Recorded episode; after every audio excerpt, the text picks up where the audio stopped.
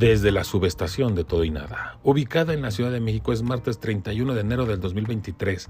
Son las 12 del día y ¿saben qué? Es la hora de parlotear. El programa más iluminado del podcast mexicano. Soy su anfitrión Ricardo Alba Edison y más adelante nos acompañará el corresponsal Joey Tesla.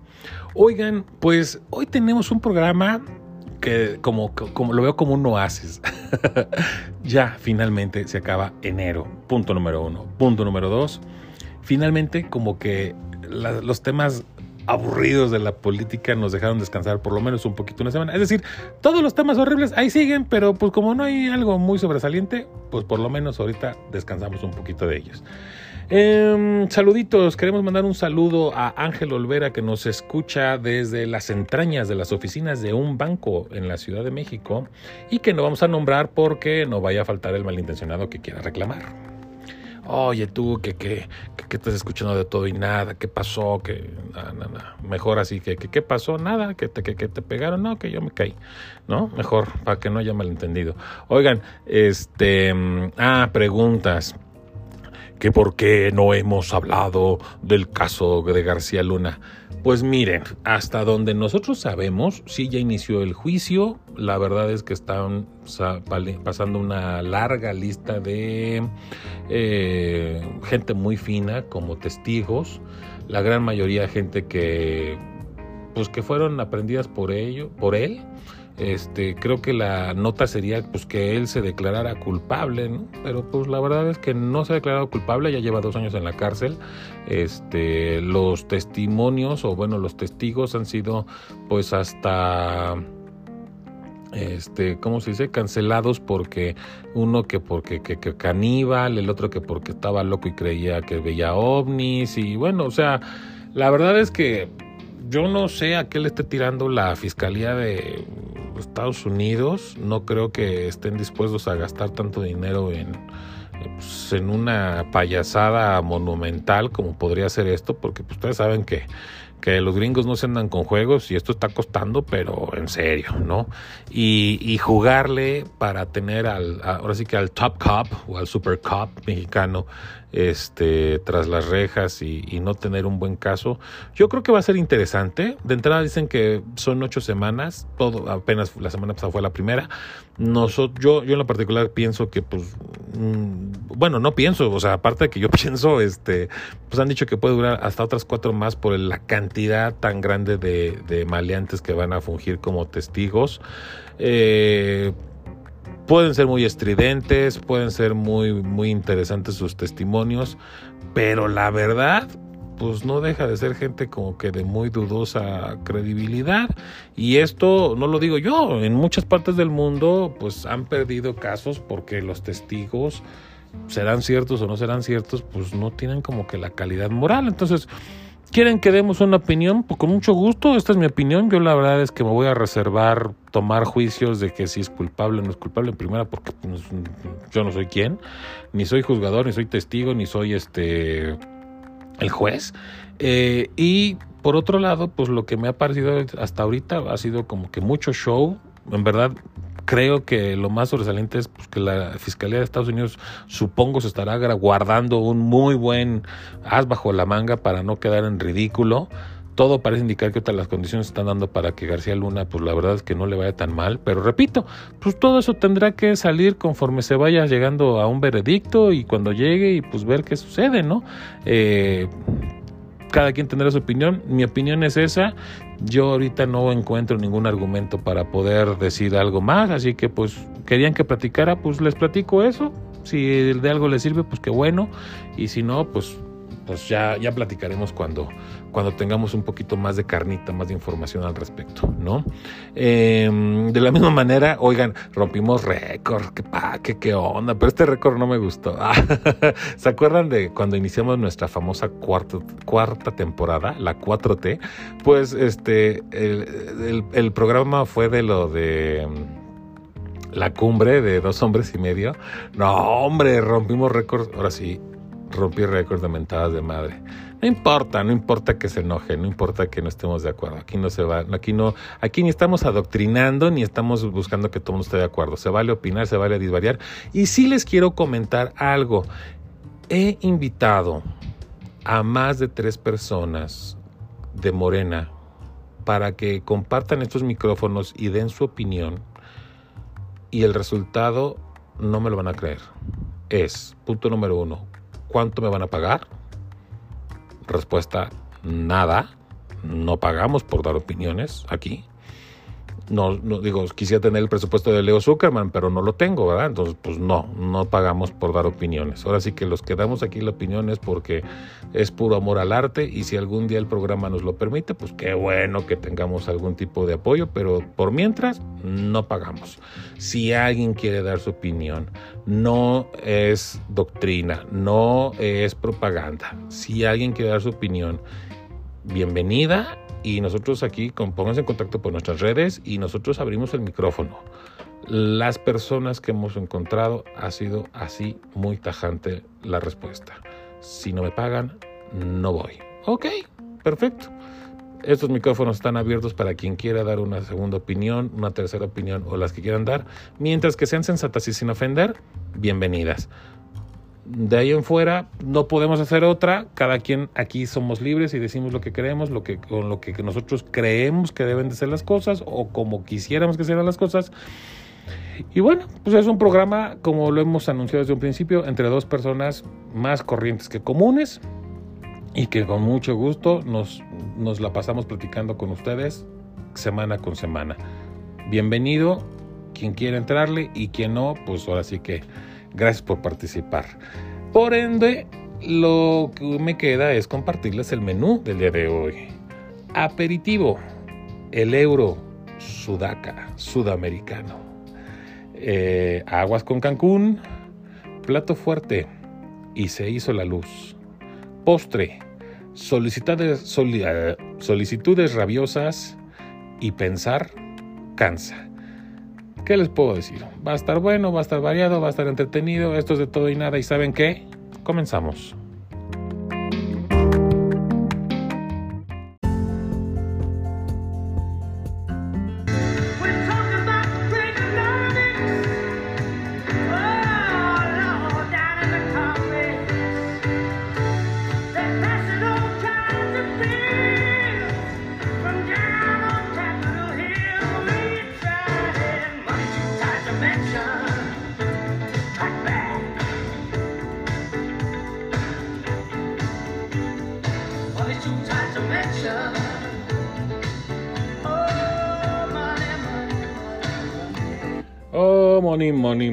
Casi, casi le lleva la Simple Red. Ah, oigan, ¿qué onda con el superpeso mexicano?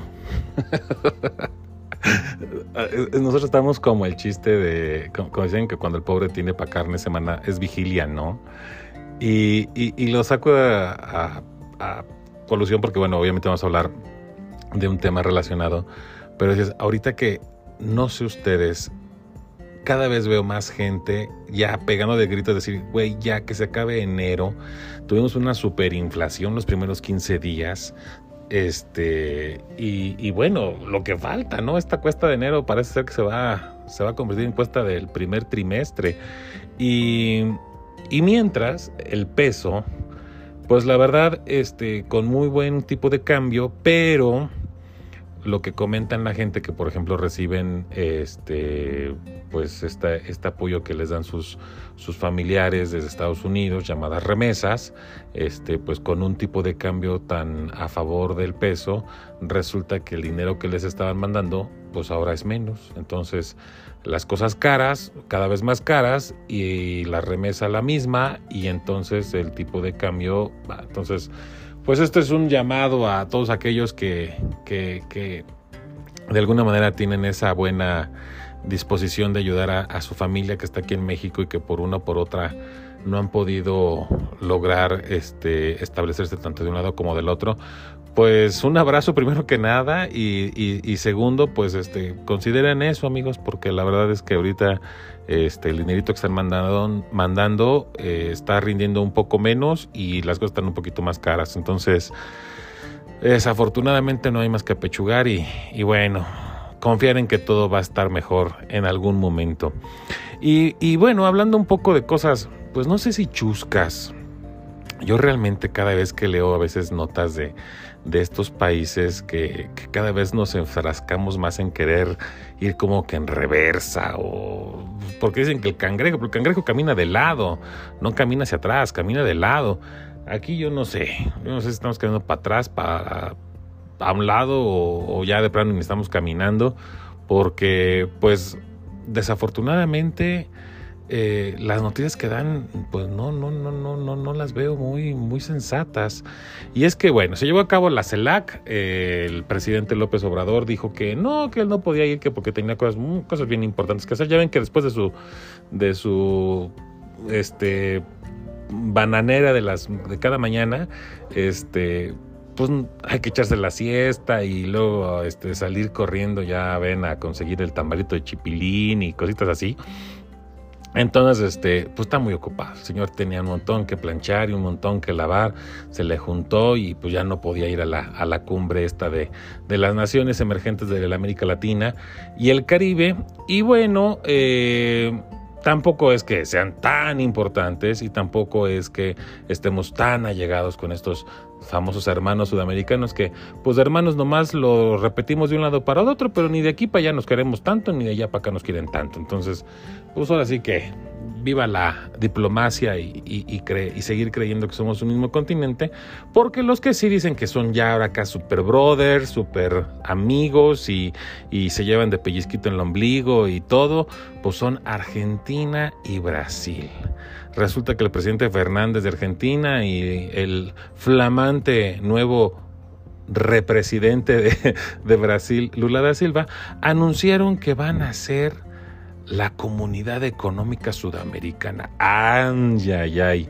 Donde van a hacer una copia de la Comunidad Europea, nomás que está como región 5, 6, 7 u 8, más o menos por ahí, y quieren decir que van a hacer una moneda este, eh, pues como el euro. Entonces va a ser una moneda común donde obviamente y desde mi perspectiva y con lo poco que he podido platicar con gente que sabe un poquito más del tema, pues le van a dar en la torre la, a la, economía brasileña. ¿Por qué? Porque obviamente Argentina, seamos honestos, es un país quebrado, un país que va, mientras que sigan por ese camino económico, van a estar cada vez peor realmente nada más están administrando la, pobreza y realmente juntar con un país que sí tiene cierto potencial, que sí tiene cierto eh, crecimiento. ¿Y por qué digo cierto? Porque miren, vamos a analizar las cosas como son. Cuando Lula estuvo en su primer mandato,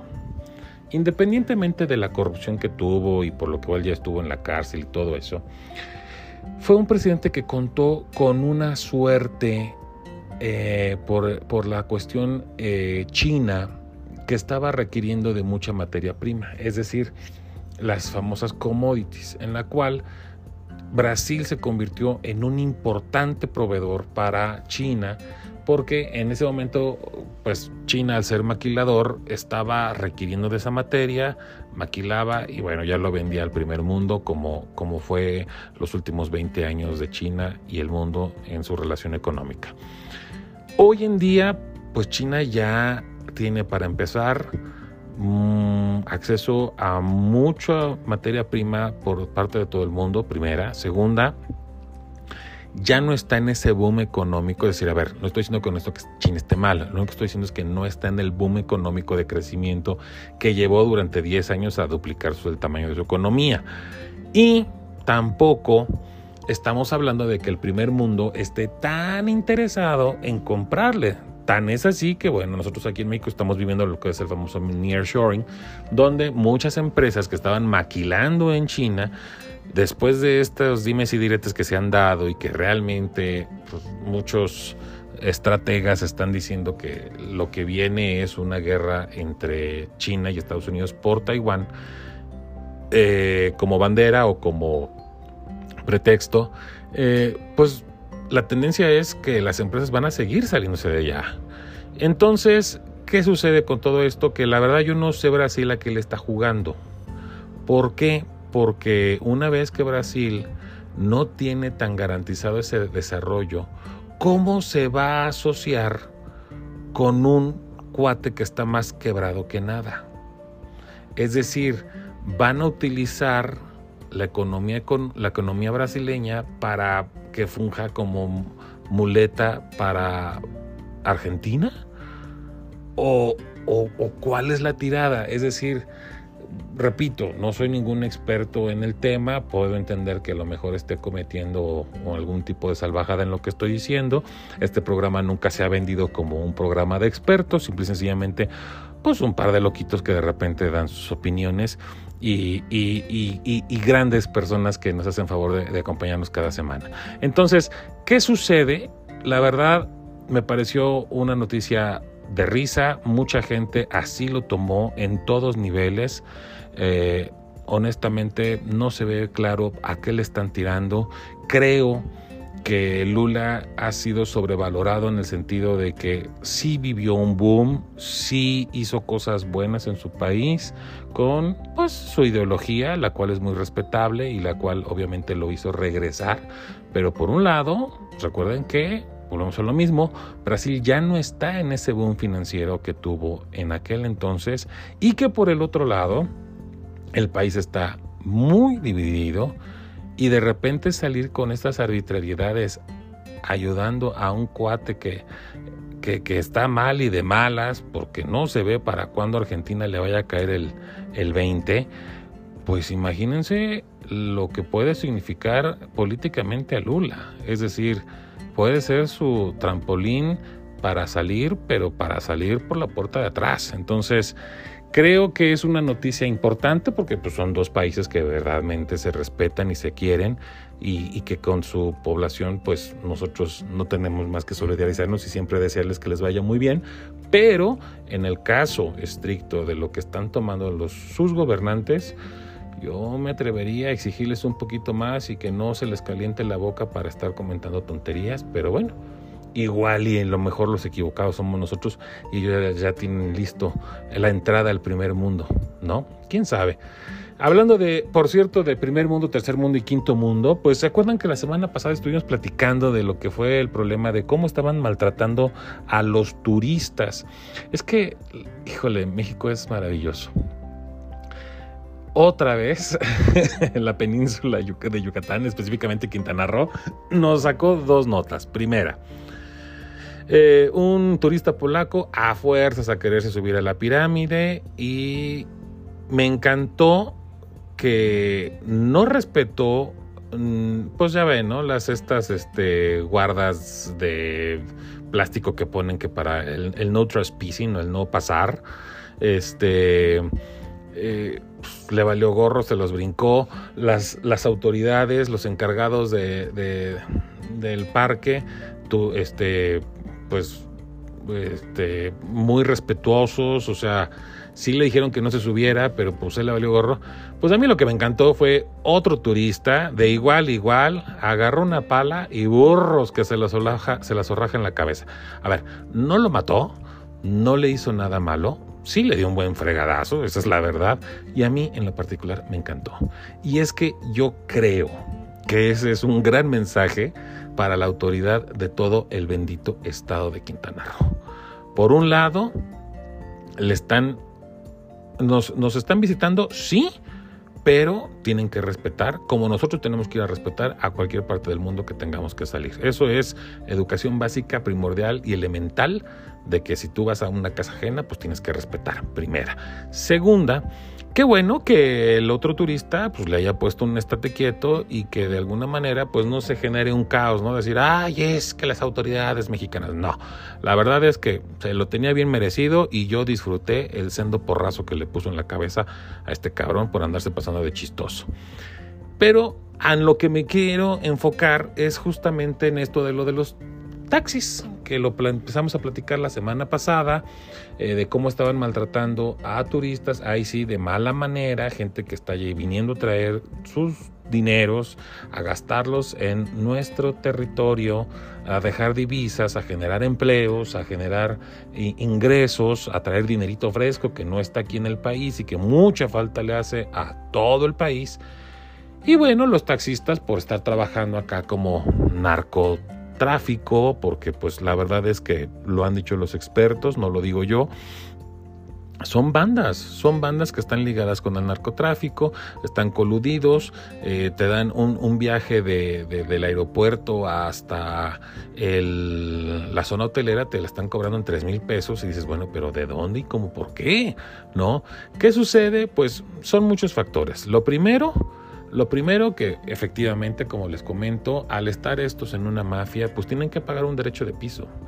Entonces, muchos taxistas lo hacen por mala onda, pero hay otros que realmente lo hacen pues para poder seguir manteniendo su ingreso, lo cual pues habla de lo mal que está eh, la vigilancia en el, en el, pues, en el estado, porque pues cómo es posible que estas bandas se estén tomando tal.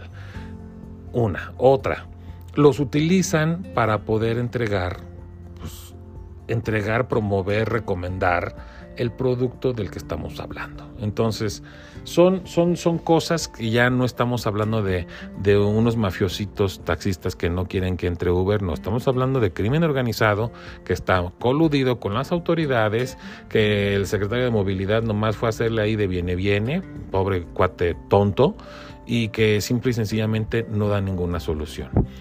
¿Y qué sucede con esto? Dices, bueno, pues es que mientras que una señora estuvo enojada, una señora rusa, y, que la verdad, pues qué poca madre de tener a los niños ahí este, expuestos a este relajo. Todo el mundo dice, bueno, podríamos a lo mejor solventar esto. Pues no. Dice el Departamento de Estado de Estados Unidos que ya es un peligro viajar a lo que es Cancún. Nada más les digo algo, ¿saben ustedes el porcentaje de viajeros que tenemos de Estados Unidos en Cancún? Pues estamos hablando del 80% de los turistas internacionales que lo visitan. Y Estados Unidos ya empezó a decir que la verdad viajen a Cancún bajo su propio riesgo, no se lo recomiendan. Por ahí empezó a haber algunos trascendidos, todavía no está nada confirmado, donde algunas aerolíneas ya no estaban queriendo llegar a Cancún, o bueno, por recomendación del Estado, no iban a hacer, eh, iban a empezar a disminuir sus, sus, este, sus vuelos. La verdad es que de eso no tenemos nada confirmado. Yo pienso que más bien fue como fake news, fake news, pero simple y sencillamente tampoco lo estoy viendo con una certeza de decir esto no puede pasar. ¿Qué pasa si estos destinos tan maravillosos se pierden del turismo?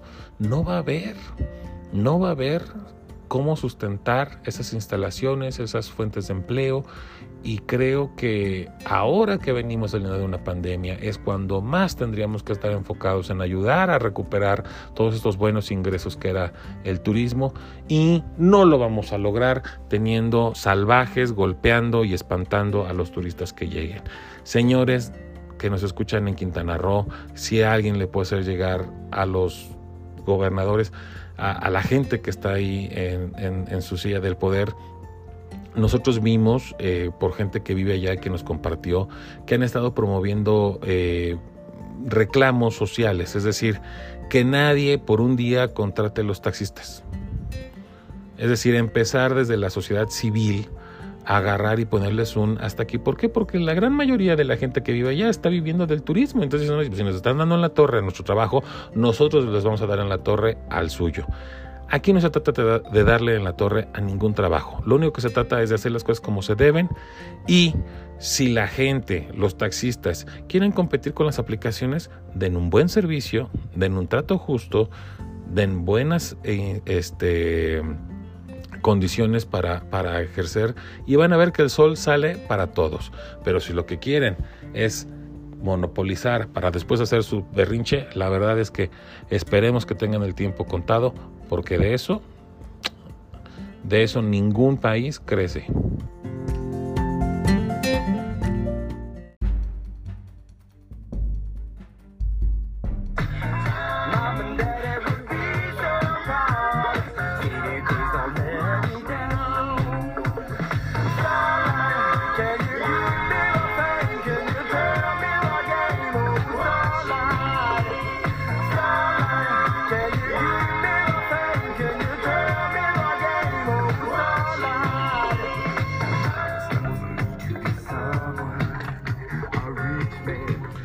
Ay, qué buena rola. The Starlight de The Superman Lovers. Cómo pasan los años, caray, caray, caray, caray. Se va haciendo uno viejito, pero bueno, no importa. La buena música se queda. Y de vez en cuando la vamos retomando en De Todo y Nada. Oigan, pues hay una nota que yo quería compartirles con ustedes desde finales del año pasado. Ya estábamos de vacaciones. La verdad es que estuve así como que de decir, ay, sería bueno hacer una edición especial del nota, porque a mí en lo particular, bueno, me dio una alegría que ustedes no tienen idea. A lo mejor estoy exagerando, puede ser que sí, puede ser que sí, pero creo que no, creo que vamos por el buen camino y todo esto porque pues se acuerdan de esa, ese, de, ese comentario de, una reportera de Televisa que le dice que, que arrojaron una bomba y dice es nuclear Jacobo es nuclear bueno pues esa no fue nuclear pero esto que vamos a hablar sí sí fue sí es nuclear y es que justamente vamos a hablar de lo que es la fusión nuclear Nótese y quédese claro que no es la fisión nuclear que es con lo que se trabaja actualmente, no, esta es la fusión nuclear. Y esto porque resulta que el pasado 13 de diciembre del 2022, científicos de Estados Unidos lograron, ahora sí que, eh, rebasar un hito en la carrera de crear lo que es la fusión nuclear. Los físicos han buscado las maneras, aquí voy a permitir leer un poco porque como es un tema bastante técnico, no me gustaría regarla. Entonces les voy a compartir lo que estoy leyendo eh, los físicos han buscado las maneras de recrear esa reacción durante décadas, lo cual promete convertirse en una fuente de energía limpia casi limitada. Este martes los investigadores confirmaron que, hay, que han superado una barrera importante, producir más energía de la que se gastó en un experimento de fusión. Aunque satisfechos, los científicos dicen que todavía queda mucho camino por recorrer antes de que la fusión alimente los hogares con electricidad. La fusión nuclear se describe como el santo grial de la producción de energía. Es el proceso que alimenta al Sol y otras estrellas. Funciona tomando pares de átomos ligeros y obligándoles a unirse. Esta fusión libera mucha energía. Es lo opuesto de la fisión nuclear, que era lo que les comentaba, donde los átomos pesados se separan. La fusión es la tecnología que se usa actualmente en las centrales nucleares, pero el proceso también produce una gran cantidad de desechos que emiten radiación durante mucho tiempo. Tales desechos pueden ser peligrosos y deben almacenarse de forma segura. La fusión nuclear, en cambio, produce mucha más energía y solo pequeñas cantidades de desechos radiactivos de corta vida. Lo que es más importante, el proceso no produce emisiones de gases de efecto invernadero y por lo tanto no contribuye al cambio climático. Ellos nos manejan aquí una gráfica donde dice que, bueno, efectivamente, cómo funciona la energía. Paso uno, los átomos de hidrógeno se calientan se calientan a gran temperatura, con gran presión, ocurre una fusión nuclear y se genera helio neutrones que se liberan como resultado de la energía térmica que se está generando. El reto obviamente es que para conseguir la fusión nuclear uno de los desafíos es, es que mantener los elementos juntos requiere grandes cantidades de temperatura y presión. Hasta ahora ningún experimento había conseguido producir más energía de la que se invierte para que funcione. En el experimento los científicos pusieron una pequeña cantidad de hidrógeno en una cápsula del tamaño de un grano de pimienta. Luego usaron un potente láser de 192 rayos que calienta y comprime el combustible de, que comprime el combustible de hidrógeno. El láser es tan fuerte que puede calentar la cápsula a 100 millones de grados Celsius, más caliente que el centro del Sol, y comprimirla a más de 100 mil millones de veces la atmósfera de la Tierra. Bajo estas fuerzas, la cápsula comienza a impulsar sobre sí misma, obligando a los átomos de hidrógeno a fusionarse y liberar energía. Al anunciar el resultado del jefe, eh, perdón, al anunciar el resultado, el jefe adjuntó que programas de defensa en la Administración Nacional de Seguridad Nuclear de Estados Unidos, Marvin Adams, dijo que los láseres de laboratorio habían ingresado 2.05 megajoules de energía al objetivo, que luego había producido 3.15 megajoules de salida de energía de fusión. Con esto, pues obviamente se está marcando que efectivamente se produjo más eh, energía de la que se eh, realizó para consumir. Esto, y esto ya se los comento yo, he estado leyendo sobre esto, me parece muy interesante.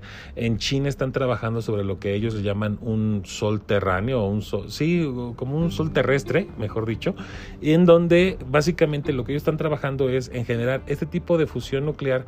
¿Por qué? Porque esto es bien importante, amigos, y la verdad es que me gustaría poder eh, eh, tener mayor conocimiento y poderles compartir más sobre todo esto, porque la verdad me parece realmente como que el paso que la humanidad podría dar para poder darle un giro completo.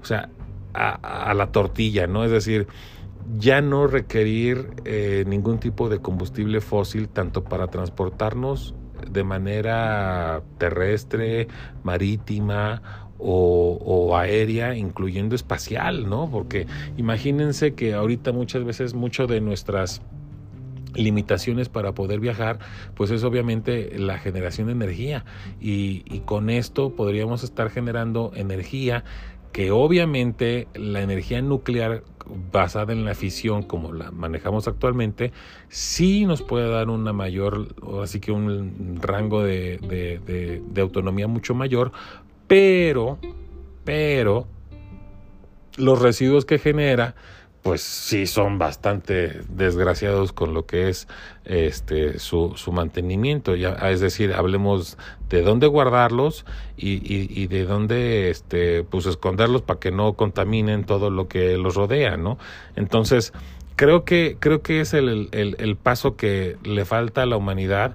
Eh, Melanie Greenwich, directora ejecutiva de Fusion Energy Insights le explicó a la BBC que por los científicos están emocionados por este avance. La fusión ha entusiasmado a los científicos desde que descubrieron por primera vez que estaba, causa, eh, que estaba ¿Qué estaba causando que el sol brillara? Estos resultados hoy realmente nos ponen en el camino hacia la comercialización de la tecnología. Jeremy P.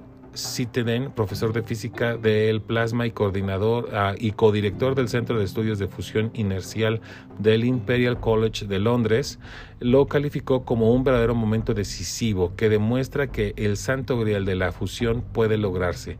Este ha sido el sentimiento del que se han hecho eco los físicos de todo el mundo que elogiaron el trabajo de la comunidad científica internacional.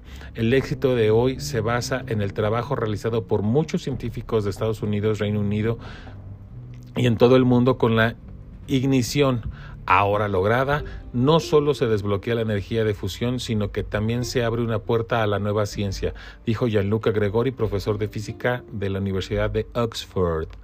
Y bueno, eh, dice, eh, decía, ¿no? Sobre la pregunta de qué tiempo pasará antes de que podamos ver el uso de la fusión en las centrales eléctricas, el director de la LLNL Kim Budl dijo que todavía hay obstáculos importantes. Con esfuerzos e inversiones concentrados, unas pocas décadas de investigación sobre las tecnologías subyacentes podrían poner en condiciones de construir una central eléctrica, precisó.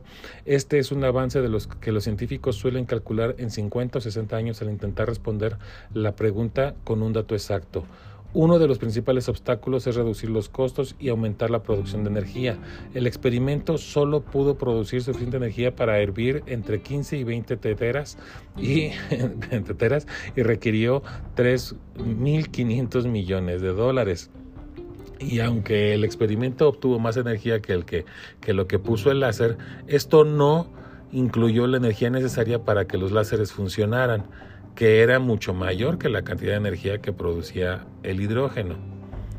La cantidad de energía que han generado en este experimento es pequeña, solo la suficiente para hervir algunas teteras, pero lo que representa es un enorme paso para los científicos que han pasado tanto tiempo trabajando en esta tecnología y lo es para todo el mundo. La promesa de un futuro alimentado por fusión está a un paso más cerca, pero y pero, y siempre hay un pero con estos avances, todavía queda un largo camino por recorrer antes de que esto se convierta en una realidad.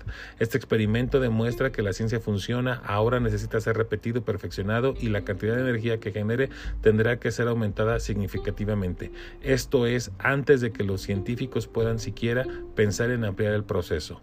El otro problema es el costo. Este experimento ha costado miles de millones de dólares. La fusión no es barata, pero la promesa de una fuente de energía limpia será sin duda un gran incentivo para superar estos esfuerzos y desafíos. Pues claro, porque al final del día, y ustedes imagínense que, por ejemplo, un país, ¿no? Vamos a poner un ejemplo. Alemania, ahorita con su codependencia que tiene, eh, pues que los tiene prácticamente agarrados de senda sea la parte con los rusos.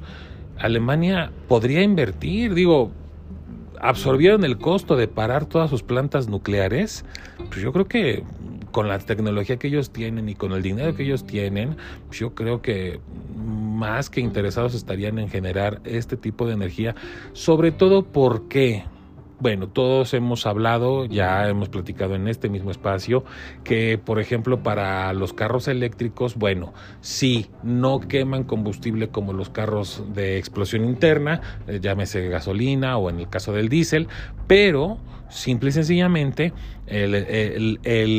la huella de carbono que genera un vehículo en lo que es la fabricación de lo que es la tecnología de eh, vehículos eléctricos es mayor que la que se genera con un carro de vehículo a combustión. Entonces, en ese sentido, yo creo que sí tenemos que ir valorando e ir apostando.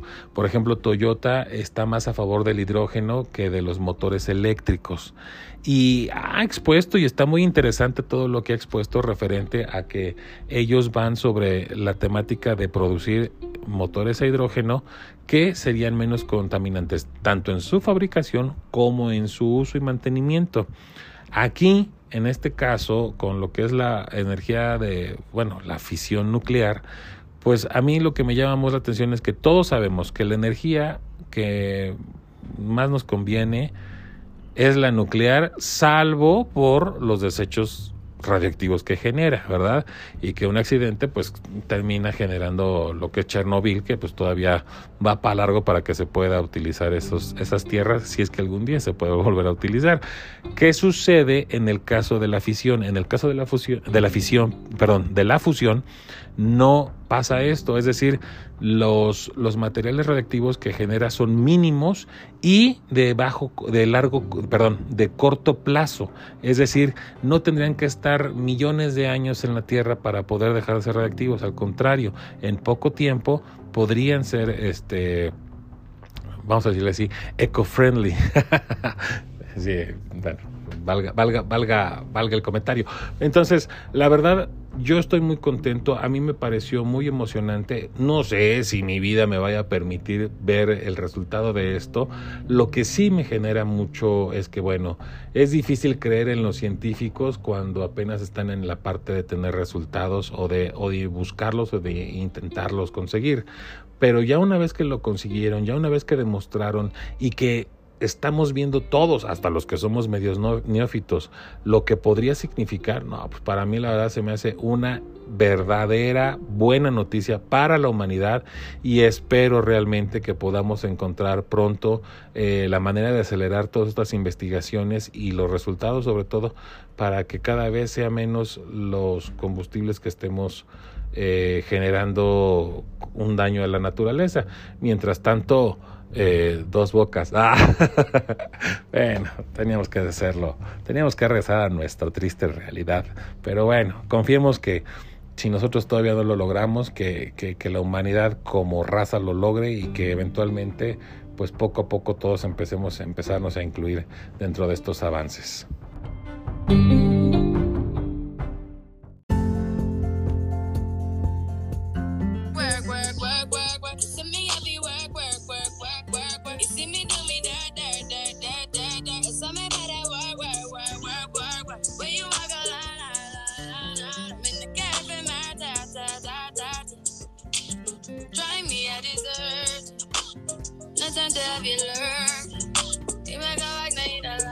Vaya chambita que se consiguió Rihanna, ahora va a estar en el, en el espectáculo de medio tiempo del Super Bowl. Tienes toda la razón, la verdad es que Rihanna se lo super merece. ¿No? Se lo super merece para estar en el Super Show del Super Bowl. ¿Tú sí piensas que sí o no? ¿Sí te gusta Rihanna? Híjole, no sé.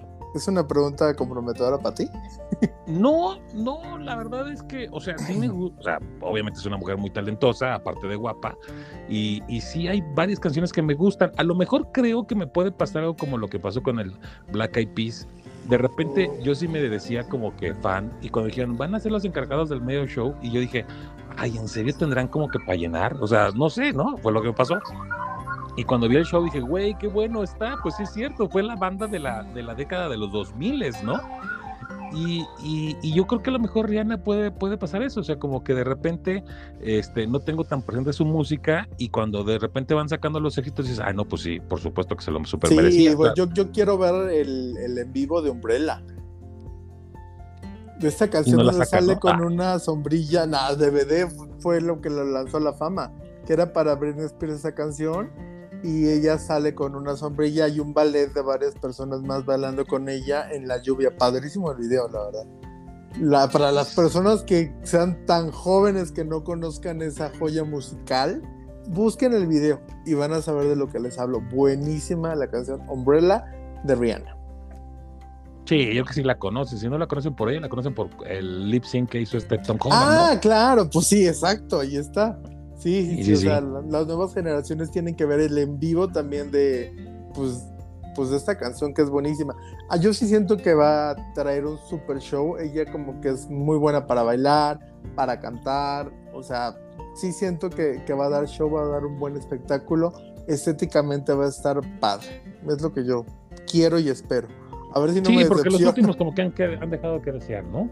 Sí, fíjate que los del rap sí me gustaron eh, pero pues, sí hubo uno que otro que, por ejemplo, el de Weekend, como que no me gustó tanto. Es que fue plena pandemia también ese. Sí, puede ser, pero no sé, como que ah, ese sí me quedó de ver. Y es que de Weekend me gusta, pero ah, no sé, pero es que Rihanna es Rihanna, la verdad no, no hay comparación. No, y además y además cambian de patrocinador porque desde que Michael Jackson fue el éxito del, Michael, del, show del medio tiempo, lo patrocinaba Pepsi y este año por primera vez lo patrocina Apple Music. Ah, mira, pidió Rihanna, no, pues va a estar fregón. Yo pienso que sí tienen que echar ahora sí, como que, mucha no carnita al asador. mucho de fútbol americano, tú que eres casi un erudito, casi coach de allá, ¿qué día pueden ver ellos a Rihanna? No el Super Bowl, el del próximo domingo en 8. Es decir, el domingo que viene en 8 ya va a ser la final del Super Bowl que va a ser este, los, benga, eh, los bengalíes. Ay, no, los bengalíes quedaron fuera. los jefes de Kansas City contra las Águilas de Filadelfia que sacaron a mis amados 49. Bueno, del próximo en 8, ¿qué fecha es? Es lo que estoy sacando ahorita, aguanta. Ah, perdón. o sea, no me quemes con mi público, ah, por perdón. Favor. Es el 12 de febrero, a las 12 de febrero. en cadena nacional, pues ya saben ah, qué Bueno, ahí nada más a, las 5 más o menos, pero seguro va a estar saliendo Rihanna como a las 6, 7, algo así. Uy, yo, yo creo que sí, como a las 7 y media, 8, yo creo. Ah, bueno, para que estén ustedes más o menos atentos, pongan a alguien a ver. Digo, pueden ver el partido. También, si quieres, digo, sí, no, no, no está no está excluido que lo y, Y no, no es cadena nacional, es televisión abierta, perdón. Ah, ok, sí, televisión abierta. Y bueno, pues si tienen que verlo, no se vayan a perder Rihanna y luego estén enojados. Como te voy a traer un tema buenísimo de los creadores de la renuncia silenciosa, no sé si te acuerdas de esa renuncia silenciosa. Sí, cuando eran brazos caídos. Ándale, algo así. Llega el Rage Applying, que más o menos en español sería como solicitudes enojadas o furiosas y tú dirías rabiosas. rabiosas ándale rabiosas y de qué tratan estas solicitudes o aplicaciones como de repente usan el verbo applying en inglés es un verbo que traducen aplicar en español y la verdad es que no es correcto. Es más bien solicitar eh, eh, o hacer una solicitud. Y es cuando tú estás enojado por algo en tu trabajo, porque pues no sé, el jefe te habló mal o te están cargando mucho la mano con horas extras, que en México casi eso no pasa. Y de repente te agarra la chiripiorca y te da por enviar tu CV a todas las vacantes que te encuentras. Así. que obviamente que tienen sueldos más altos y mejores prestaciones y órale, se van como en cascada, así como si fueran balas de metralleta, pum, pum, pum, pum, el CV a todo lo que tú te encuentras para aplicar, como dicen, o para las solicitudes, para solicitar. Y ese es el Rage Applying. Eh, porque estás enojado, entonces te da a lo mejor tu trabajo si te gusta, pero en algún momento ahí de pues, te encabronas y dices ya todo por allí ya saben a dónde y vamos a cambiar de trabajo. Y entonces empiezas a mandar CVs. Los críticos de, de, pues de esta, eh, digámoslo, de esta costumbre o de esta tendencia que te está dando, esta aire eh, y negatividad, dice que son resultado de problemas de fondo que requieren un cambio sistémico y sostenible. No es tanto, aunque es un impulso, sí es como básicamente en español es como cuando ya te colmaron la paciencia. Ya es la gota que derramó el vaso, ya es la piedrita que llenó el cántaro, entonces empiezas a dar. Y lo positivo que trae todo esto, porque claramente la ira y estar aplicando así, pues no es nada positivo, no es nada positivo, es algo negativo, pero sí nos trae algo positivo y que es lo chido. Varias personas que han hecho esto de rage playing, no, la verdad es que no, no, no se arrepienten. Están bastante, bastante contentas porque dicen que esta táctica los ayudó a conseguir un mejor trabajo que tiene como más compatibilidad con sus necesidades. Entonces, pues algo que parece a lo mejor negativo se convierte en algo positivo. De entrada, esto que así de rabioso es, bueno, pues es porque aún dentro de la rabia están muy mesurados, ¿no? Ah, el que está muy encabronado renuncia y ya después se ve a ver cómo se, cómo, a dónde se, a dónde se va. sí, digo, cada quien canaliza, habrá otro que le dé una cachetada al jefe.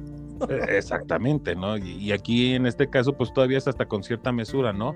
¿Sabes qué? O aquí no me está gustando, o ya no me veo con mucho futuro aquí, vamos a empezar a buscar a ver si sale algo más. Y yo sí conozco gente que la aplica toda la vida, es más, no voy a decir nombres, pero este tengo, tengo un conocido que, que colabora conmigo, en el cual este, toda la vida toda la vida ha sido de mandar sus currículums constantemente y en cuanto le sale una propuesta mm, que le atraiga más y que le ofrezcan más lana, en ese momento mete su renuncia y se va. O sea, no está casado absolutamente con ninguna empresa. Así es, no sé si esto en el futuro le va a servir o no, lo tengo que reconocer, pero por mientras siempre ha sido para cambiar a un mejor, a un mejor puesto. Sí, fíjate que lo que dicen es que al principio de tu carrera, eh, y esto es como recursos humanos, que te conviene ir cambiando de trabajo porque las mejores propuestas económicas, que yo lo considero que está mal, en lugar de tener el talento de, adentro bien atendido, entonces la gente y luego que cambia de puesto, que le dan como una promoción, un ascenso interno, no recibe tanto dinero como alguien que viene de fuera. Entonces, y recursos humanos tiene como más dinero para gastar en gente que no es de la empresa. Entonces sí te conviene ir, ir moviendo, irte moviendo para poder generar eh, pues mejores prestaciones, ¿no? Lo malo, pues es que no tienes antigüedad y es que también mm, hay veces que a esas personas que también acaban de llegar nuevos, pues también en cosas de vacaciones, en todo ese tipo de rollos, pues tampoco le va muy bien que digamos. Pero es una buena técnica. Habrá que, habrá, ahora sí que habrán que valorar y ver realmente donde les conviene. Yo creo, y tú acabas de poner el punto en la llaga, que efectivamente cuando tú estás chavo, llámese, no sé, este, principios de tus 30, finales de tus 30, yo creo que se, se puede aplicar.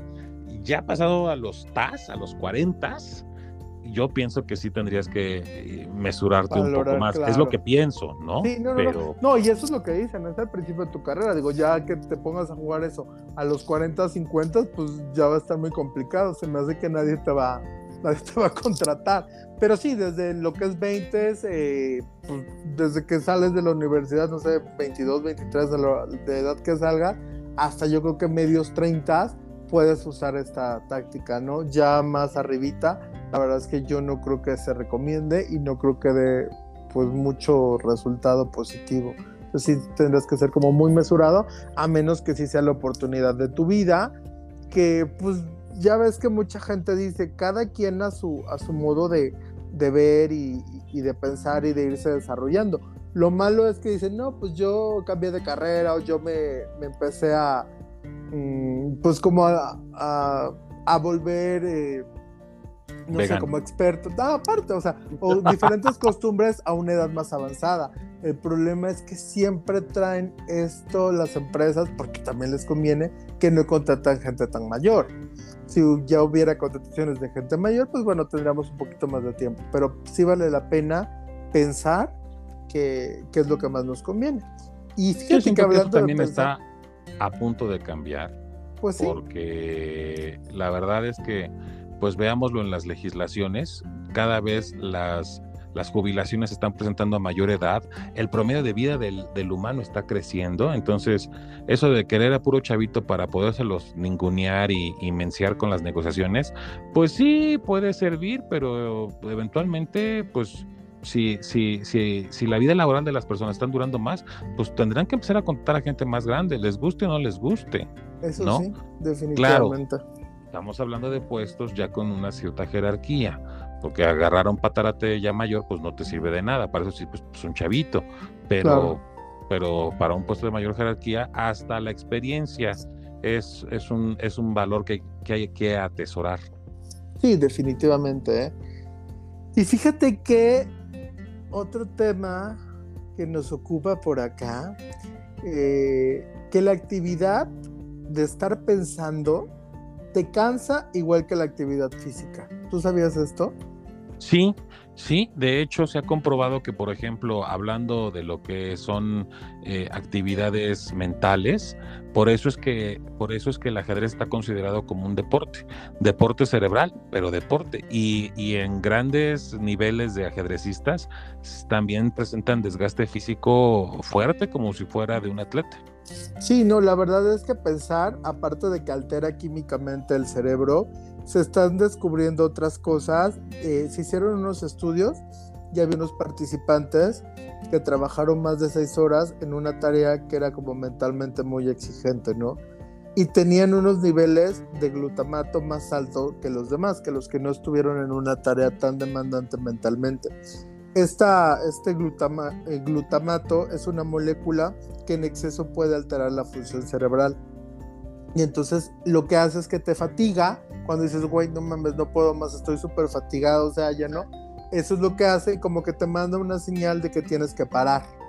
Por eso es que realmente sí estás como muy, muy, muy agotado. Y esa señal es pues la que te da de ya para, no es como un sistema de alerta de que se protege tu cerebro para que no se altere químicamente y te pueda pues, pasar algo más. Y pues, ¿cuál es la solución a esto? Pues ya sabemos, descansar, dormir sobre todo, ¿no? O sea, cuando estamos en unas tareas, sí, a mí me ha tocado de repente en cosas pensarle en algo que, para empezar, yo procrastino. Entonces, eh, tumbo la cosa que tengo que hacer porque nada más de pensarla me da flojera o me cansa nada más de pensar que la tengo que hacer, ni siquiera pensar para hacerla. Entonces solamente, ay, tengo que hacer esta cosa, me cansa horrible. Entonces la voy procrastinando y cuando la empiezo a hacer, pues la, sé que la tengo que hacer. Y si llega un momento en que, hasta que sientes el cuerpo caliente, no sé si te ha pasado. Bueno, me pasa con el alcohol. el cuerpo caliente. No, y, luego le pensaste tanto que hasta te cansaste de pensar en iniciar y no iniciaste, ¿no? Sí, también me ha pasado. Eso por supuesto. sí, claro que nos ha pasado. Bueno, yo creo que a todos nos ha pasado. Y lo peor del caso, por ejemplo, para los que pasemos insomnio, es que estamos cansados, pero el condenado cerebro sigue, sigue pensando en las presiones. Yo creo que es parte también del estrés. Y entonces, este, duermes, pero no descansas. Claro. Dices, pues no hice tanta actividad, no, pero estuve desgastándome pensando en algunas broncas y, digo, broncas pueden ser desde económicas, familiares, este, amorosas o de lo que sea, ¿no? Y, dices, este, pues ni hablar. Y, yo creo que es ahí donde tenemos que encontrar una manera de podernos relajar y, con eso lograr descansar un poquito más nuestro, nuestro cerebro también, ¿no? Sí, no, definitivamente el no dormir bien independientemente de que te estés cansando por estar pensando en una actividad, en un trabajo que sea muy demandante a nivel mental, siempre te va a perjudicar, ¿no? O sea, te salen unas ojeras, tienes cara de muerto viviente, hasta fíjate que dicen que uno realmente adelgaza durmiendo. por la respiración y por lo que uno está durmiendo, entre más duermes y si estás en una buena alimentación y todo lo demás, siempre te ayuda a bajar de peso.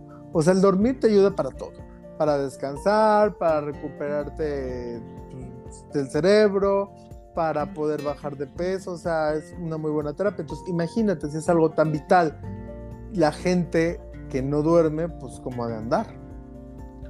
Pues sí, hasta encanecidos. no, sí, definitivamente. Sí, sí he visto a esas personas. Pero sí, o sea, yo creo que parte de lo que se puede hacer, y es lo que, lo que mucha gente sugiere, es que cuando tengamos que hacer una actividad que demanda, pues, gran cantidad de estar piensa y piensa en algo, es como dividirla en partes, si es que se puede, ¿no? Como para darte un descanso y para no fatigar a tu cerebro, para no liberar tanto glutamato y poder estar un poquito más tranquilo. También se recomienda que esas tareas se hagan como a las primeras horas del día, cuando está como tu cerebro más descansado, más fresco, todo lo demás, a comparación de cuando ya estás como que súper cansado. Y el problema es que muchas veces dejamos lo que no queremos hacer hasta el final, porque lo vamos pateando, pateando, pateando, pateando y lo hacemos pues lo más tarde, lo más noche posible y es cuando menos lo queremos hacer casi, pero dices, bueno, ya es que lo tengo que entregar mañana temprano, ¿no? Y ya no te queda de otra. Así que pues hay que echarnos una siestecilla de vez en cuando y, y, tal vez no, este, no dejar para el último. Yo les paso ese tip, por ejemplo, hasta cuando soy melindroso, como soy melindroso, hasta para comer yo, yo actúo de la manera contraria. Prefiero siempre comerme lo que no me gusta para ya después como que limpiarme el paladar con lo que sí me gusta. Y lo mismo con las actividades. Primero hago lo que no me gusta y ya después me quito el mal sabor con, con lo que sí me gusta. No sé si viéndolos desde ese enfoque les pueda servir un poco más. Pues sí, la verdad es que sí.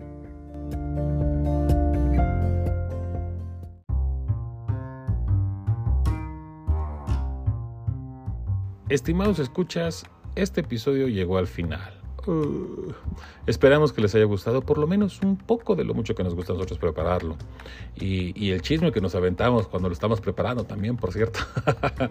Así que como ya es costumbre, amenazamos con regresar la próxima semana. Recuerden que nos podemos encontrar en Spotify, Apple y Google Podcast.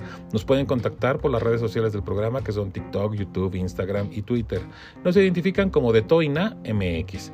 A Joy en Twitter como Joy Arju y a un servidor en Twitter e Instagram como con H al principio y doble R al final.